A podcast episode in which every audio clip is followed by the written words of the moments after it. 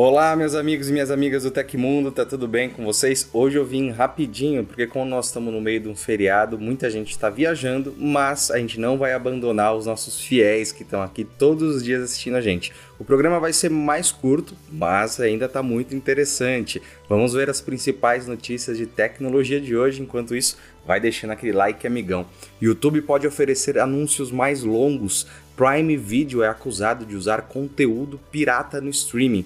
Cliente da Amazon compra Intel Core i9, mas descobre que era um i7 disfarçado e muito mais. Eu te vejo depois da vinheta com todos os detalhes, espera só um pouquinho.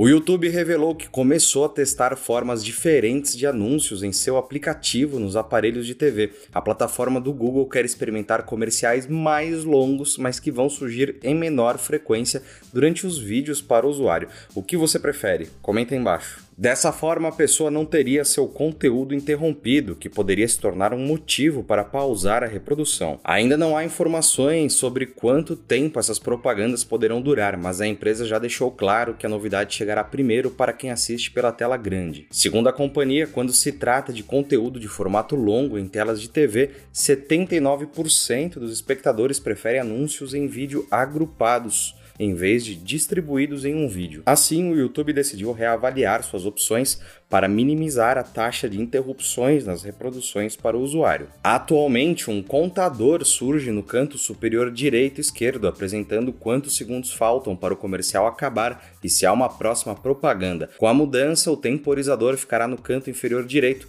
indicando quanto tempo a pessoa precisará esperar para poder pular o vídeo e retornar para seu conteúdo. Abre aspas. Nossa pesquisa mostra que a maioria dos espectadores prefere saber o tempo total restante no intervalo do anúncio versus o número de anúncios veiculados, disse YouTube. Sendo assim, o aplicativo começará a usar esse novo formato em sua versão para os aparelhos de TVs Smart. Entretanto, essa novidade também não tem data para chegar para os espectadores. Vale lembrar que as propagandas não estão presentes para quem é assinante do YouTube Premium, que ficou mais caro no Brasil em 2023.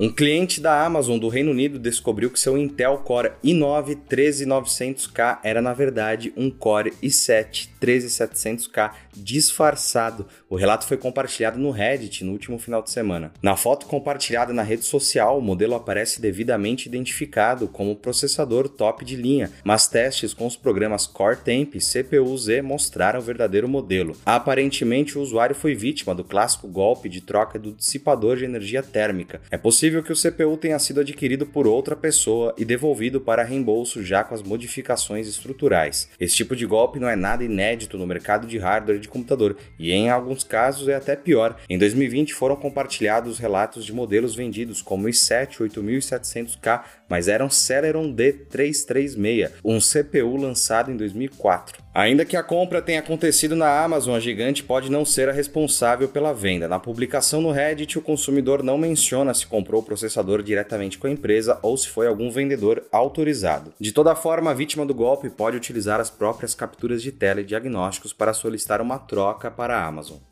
E na última terça-feira, um assinante do Amazon Prime Video publicou em sua conta no X um post em que acusa o streaming de usar conteúdo pirata no catálogo. Segundo ele, o desenho As Três Espiãs Demais chegou na plataforma no início deste mês e é uma versão pirateada da produção. Ele escreveu o seguinte: a animação havia chegado em 2020 e agora em 2023 mas os episódios foram baixados do YouTube e enviados para o Prime, outro caso inacreditável no mundo dos streamings onde nunca há revisão. O usuário afirma que os episódios são baixados da internet, uma vez que no final de cada capítulo é exibida uma imagem com as opções de inscreva-se e ver mais. O Minha Série conferiu o streaming e a tela aparece no segundo episódio da terceira temporada, que possui apenas seis capítulos disponíveis. O Minha Série entrou em contato com a assessoria do Amazon Prime Video, mas ainda não recebemos resposta da plataforma de streaming.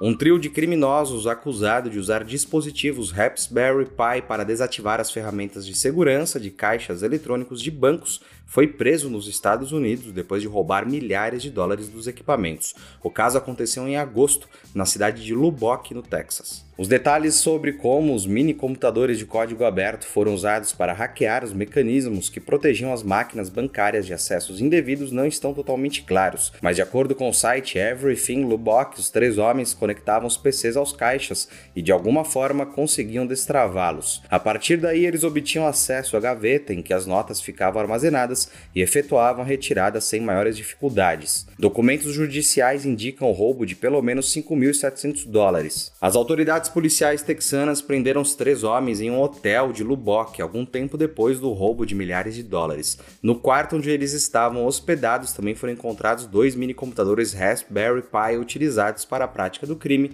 mas detalhes sobre os modelos dos dispositivos não foram revelados. E aconteceu na história da tecnologia. Em 8 de setembro de 2003, a Associação Americana da Indústria de Gravação processou 261 pessoas por compartilharem música em redes peer-to-peer da internet, incluindo Brianna Lahara, de 12 anos. Eventualmente, abrindo processo contra pelo menos 30 mil pessoas, a RIA pretendia reduzir a quantidade de música compartilhada, mas em vez disso gerou uma reação pública contra a indústria fonográfica.